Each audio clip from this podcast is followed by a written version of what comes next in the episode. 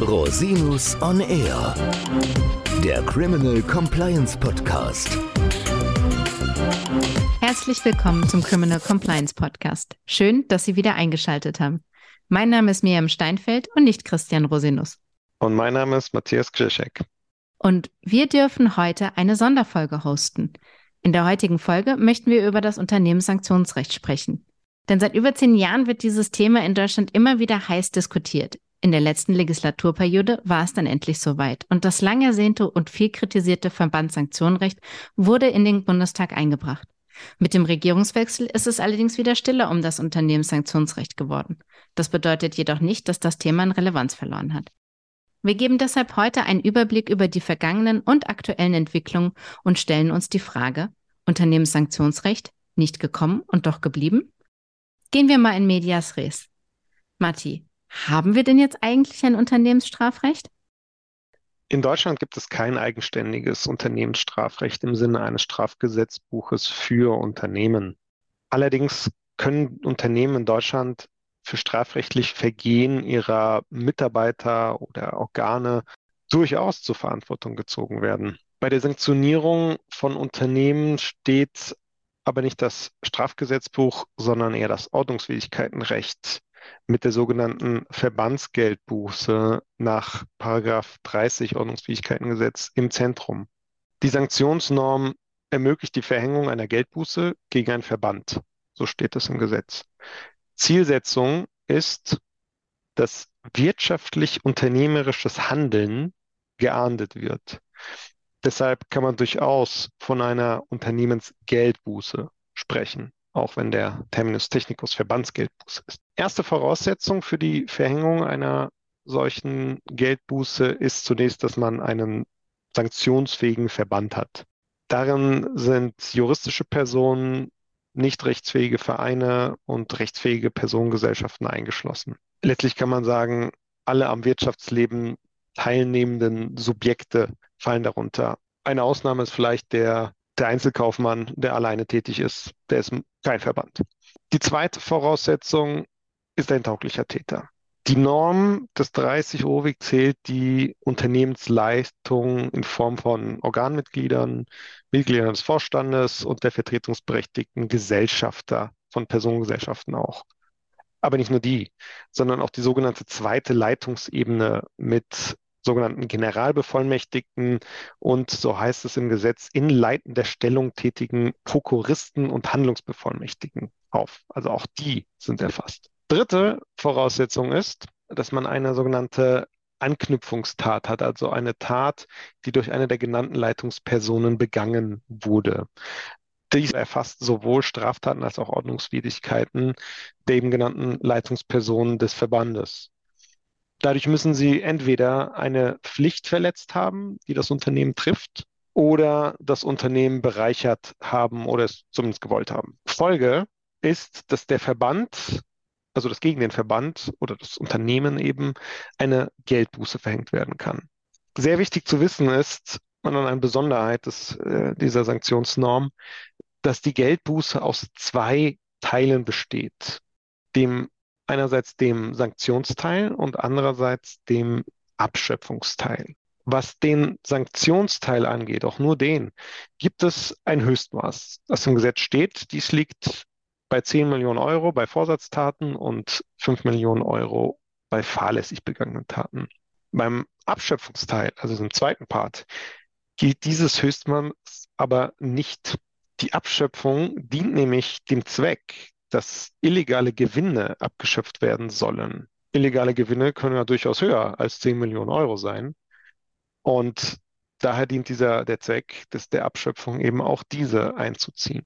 Im Ergebnis soll die Geldbuße insgesamt höher sein als die erzielten Gewinne. Demnach kann sie bei, na, wenn die Gewinne halt entsprechend hoch sind, halt auch über 10 Millionen Euro liegen.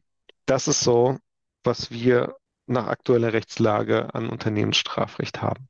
Und wenn wir uns dann jetzt überlegen, dass wir eben dieses Unternehmensstrafrecht hatten, dieses Verbandssanktionenrecht als Idee, woher kam das denn? Wie hat sich das entwickelt gehabt? Die Idee entspringt der großen Koalition zwischen CDU, CSU und SPD aus dem Jahr 2018.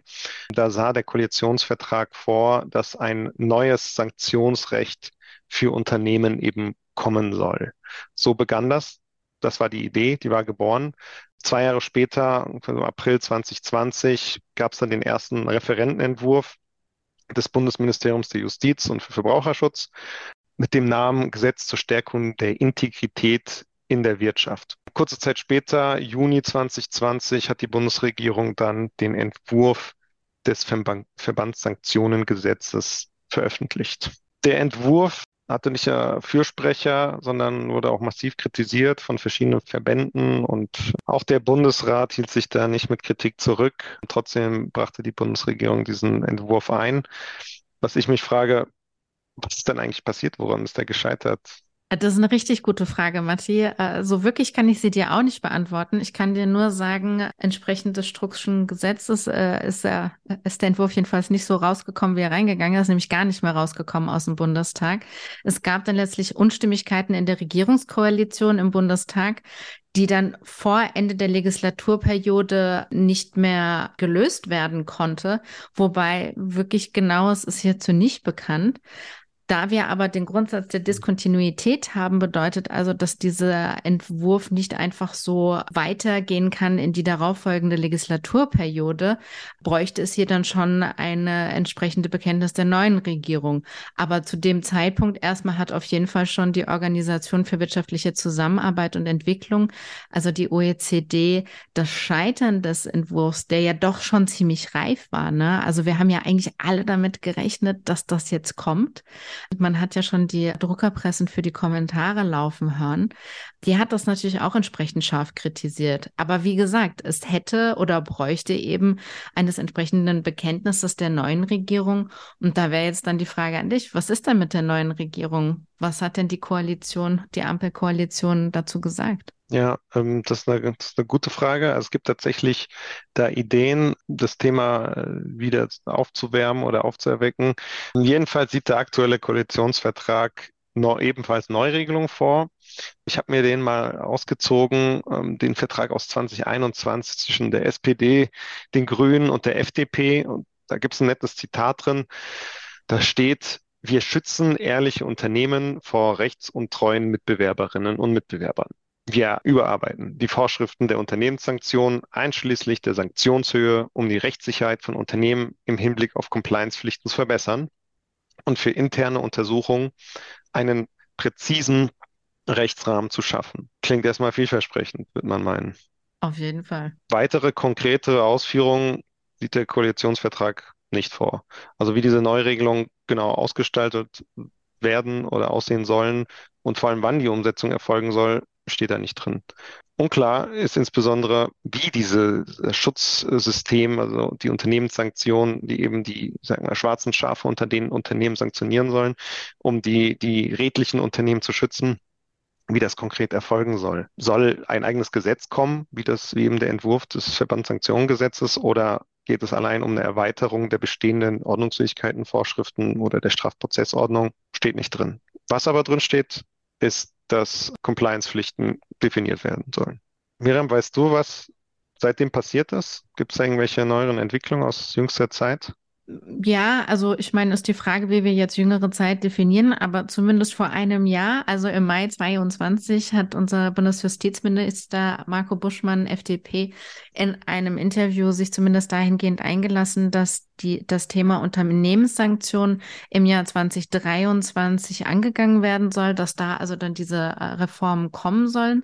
Und er hat zumindest eine Präzision dahingehend vorgenommen, dass er gesagt hat, dass er kein eigenständiges Unternehmensstrafrecht haben möchte, dass er das eben nicht als Ziel dieses Sanktionsrechtes sieht. Wirklich viel passiert ist seitdem nicht. Das hat dann auch ein Jahr später, sprich jetzt im Mai 2023, die Justizministerkonferenz festgestellt, die dem Bundesjustizminister ins Stammbuch geschrieben hat, sich doch jetzt bitte mal eben um diese Unternehmenssanktionierung zu kümmern und das Ganze auch endlich aufzugreifen. Aber letztlich können wir nur festhalten, wir haben Juli 2023 und man hat nichts gehört und nichts gesehen.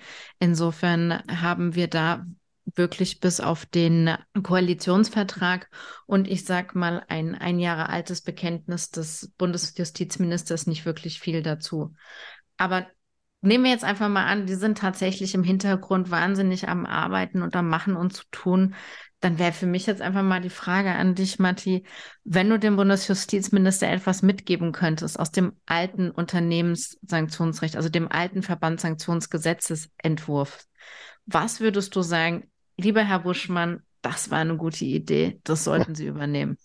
Eine gute Idee oder mir fallen auch ein paar Sachen ein, die vielleicht weniger da gute kommen wir gleich noch dazu. Erstmal die gute, erstmal die gute. Die, also was mir tatsächlich gefallen hat an diesem Entwurf ist, dass im Zentrum klar die Möglichkeit für eben Unternehmen, die in den Fokus ähm, strafrechtlicher Ermittlungen gelangen, dass die Möglichkeiten haben, diese Verbandssanktion, äh, also die Unternehmensstrafe, die am Ende kommen soll, äh, darauf ähm, sozusagen äh, durch ihr Verhalten einwirken zu können. Also ich spreche jetzt konkret Milderung der Verbandssanktionen an, die da, die da vorgesehen waren, gerade für den Fall, wenn Unternehmen jetzt selbst oder durch beauftragte Dritte interne Untersuchungen vornehmen und dann wesentlich zur Aufklärung der Straftat bzw. Verbandstat, so hieß ja, beitragen. Also gerade, dass sich zusammengefasst Kooperation mit Behörden auszahlt. Ja, dass das drin stand, fand ich eine gute Sache. Das ist zwar in der Praxis, gerade ja, in unserer Praxis muss ich ja sagen, sieht man das schon, es zahlt sich aus, mit Behörden zu kooperieren, auch interne Untersuchungen etc. durchzuführen. Aber so absolute Gewissheit, äh, dass es irgendwie fixiert ist im Gesetz, auf das man sich mal beziehen kann sagen kann, hey, ich habe das gemacht und so und jetzt bitte honoriert das auch, das haben wir nicht. Da ist man doch schon auf das Ermessen und natürlich auf den, auf den Willen oder vielleicht den Goodwill des, äh, des zuständigen Ermittlers, der zuständigen Staatsanwaltschaft äh, oder Gerichte eben angewiesen. Ja. Das hat mir auf jeden Fall gut gefallen. Ja, das war wirklich ein wesentlicher Unterschied zur leider dann, muss man sagen, noch bestehenden äh, Rechtslage. Und was wäre dann eben der Punkt, wo du gerade gesagt hast, Dinge, die dir nicht so gut gefallen haben? Was wäre der Punkt, wo du sagen würdest, also da ist es mir jetzt nicht schade drum, dass das mit dem Entwurf gestorben ist? Nun, der Entwurf, also wer weiß, wie es dann tatsächlich im, tatsächlich im Gesetz ausgestaltet war, wäre, ähm, ist ja alles hypothetisch, was wir sprechen, aber ein anderes Prinzip, was da im Fokus stand des Entwurfs, war eben das Legalitätsprinzip, also die Pflicht, einem Verdacht nachzugehen und äh, etwaige Verstöße eben zu verfolgen ohne, und das, das ist ja auch richtig so, das ist auch der gesetzgeberische Auftrag an unsere Ermittlungsbehörden, aber anders als es in der Stra äh, Strafprozessordnung vorgesehen ist, da haben nämlich die Ermittlungsbehörde ähm, ein gewisses Ermessen, und zwar in Form der sogenannten Opportunitätserwägung. Das bedeutet, in gewissen und geeigneten Fällen können sie von diesen ähm, Erwägungen Gebrauch machen, und sozusagen dann auch eine goldene Brücke bauen, äh, den, denjenigen, die da in den Fokus geraten sind und die Verfahren sozusagen abkürzen oder schneller auch beenden. Und äh, das sah nach, nach meiner Erinnerung der Entwurf eben nicht vor, sondern dass auch jede Verbandstat sozusagen bis zum Ende verfolgt werden muss, ohne es die Möglichkeit gerade für die Ermittler oder die zuständigen Staatsanwaltschaft dann äh, die Möglichkeit hat, hier zu sagen, ja, das ist ein Fall, ich sag mal, der ist eher Bagatellcharakter, müssen wir nicht nachgehen, vielleicht kann man sich irgendwie einigen. Also ist da irgendwie sozusagen Ermessensnormen, äh, wenn es einen neuen Entwurf geben wird, ähnlich der Opportunitätserwägungen, wenn es die geben würde, das, das würde ich gutheißen. Ja, das auf jeden Fall, zumal man sich auch die Frage gestellt hat, wie äh, die Verfolgung des äh, Legalitätsprinzips an der Stelle hätte umgesetzt werden sollen. Wo du das Thema Praxis ansprichst, Miriam, hast du irgendwie aus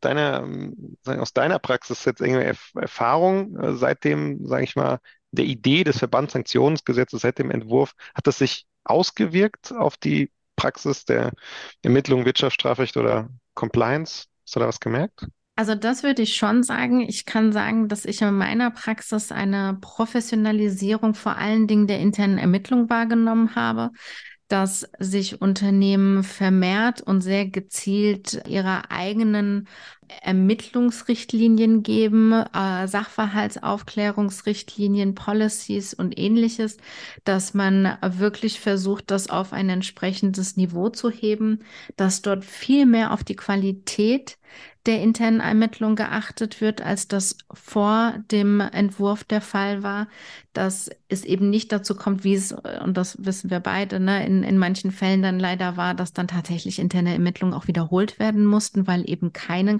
Qualitätsansprüchen genügt wurde. Genau, und dass halt auch wirklich diese internen Ermittlungen mit einer viel größeren Ernsthaftigkeit betrieben werden. Also das ist, muss ich schon sagen, dieser ganze Komplex der internen Ermittlungen, der ja auch witzigerweise als einer der wenigen Aspekte des Verbandssanktionsgesetzes oder des Entwurfs im Koalitionsvertrag hervorgehoben wird. Also das scheint wirklich ein ganz eigenes Thema zu sein, was einen besonderen Fokus bekommen hat und wo ich auch wirklich sagen würde, also da ist die Praxis der geltenden geltenden Rechtslage weit voraus und da orientiert man sich halt eben an den Best Practices der anderen Länder, die halt eben ein, ein Unternehmensstrafrecht im weiteren Sinne schon haben. Und insofern wäre das andere, was ich halt tatsächlich auch wirklich sehe, ist einfach, dass dieses Verständnis des Unternehmensstrafrechtes als eigenes Gebiet, dass das wirklich noch mal viel geschärfter wurde und präziser wurde und jetzt langsam viel mehr Konturen kriegt, als das halt noch vor wenigen Jahren hier, hier der Fall war.